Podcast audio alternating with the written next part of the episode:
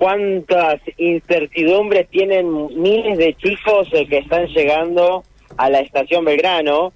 Quizás no tanto, yo cuando fui no tenía incertidumbre, ya estaba sabido que quería ser periodista, no sé si me sale bien mi trabajo, pero yo quería ser periodista. Muchos para la Expo Carreras que empezó hoy, con la incertidumbre de saber o de buscar quizás y definirse a qué carrera seguir, ¿no? A qué facultad, a qué universidad, a qué instituto terciario van a llevar adelante sus estudios después de la escuela secundaria. Hoy comienza la Expo Carreras, la estación Belgrano se va a extender hasta el próximo sábado y miles de chicos ya están viendo por los distintos stands de las eh, universidades, de los terciarios, de los institutos privados, eh, que, bueno, ofrecen una gama bastante importante de carreras, ¿no? Eh, me contaban, por ejemplo, que la Universidad Nacional del Litoral eh, lanza en este caso para que lo expone por primera vez, ya que es una carrera nueva, y lo que es inteligencia artificial.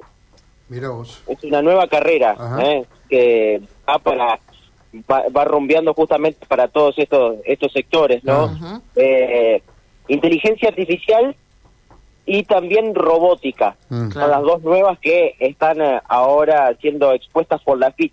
Y la FIC, Ingeniería Química, suma, en este caso, ciencia de datos, como una nueva alternativa para la Expo Carreras 2022. Eh, ¿no? Ahí, eh, en la Expo Carrera que se inició, eh, ¿tenés todas las universidades o solamente la, la UNL? Todas las universidades. Todas las universidades. Terciarios, también, sí, sí, claro. Terciarios, privados, públicos. ¿no? que también están disponibles para que vos puedas tener la gama de, lo que se te ocurra en, la, en la Expo Carreras y, bueno, tomar una decisión, rumbearte. Muchos llegan indecisos y a partir de la Expo Carreras pueden encontrar algo algo positivo que, que los termine definiendo. Eh, así que, por cierto, es eh, muy importante. Eh, vamos a escuchar la palabra del rector de la Universidad Nacional del Litoral, Enrique Mamarela, que charló con nosotros planificada para desarrollarla desde el día de hoy hasta el día sábado, aquí en forma presencial en la estación Belgrano, pero también acompañando todo lo que va pasando a través de las redes de la universidad y los medios de la universidad que, van acercando también en forma virtual a quienes no pueden acceder a Santa Fe. Como se hacía en pandemia, básicamente. Básicamente como se hacía en pandemia, nada más que, bueno, los, en pandemia todo sucedía virtualmente, había muchas charlas, había muchas entrevistas que, que se hacían a lo largo del día, aquí son periodos, ¿no? Hay muchas cosas que van a transcurrir solamente en la presencialidad, pero eh, también asegurando de que la información llegue hasta el último rincón. Mucha variedad, distintas eh, universidades que están aquí presentes, institutos terciarios. Sí, aquí está no solo la oferta de la Universidad Nacional del Litoral, sino también nos acompaña gran parte de la oferta que hay en, la ciudad de Santa Fe, universidades, institutos terciarios, que, también vienen a mostrar todo el potencial que, que tiene educándose aquí en Santa Fe, pero no es solo carreras, sino también eh, las diferenciaciones de, lo que implica el vivir la universidad de distintos lugares. ¿Qué ofrece la universidad?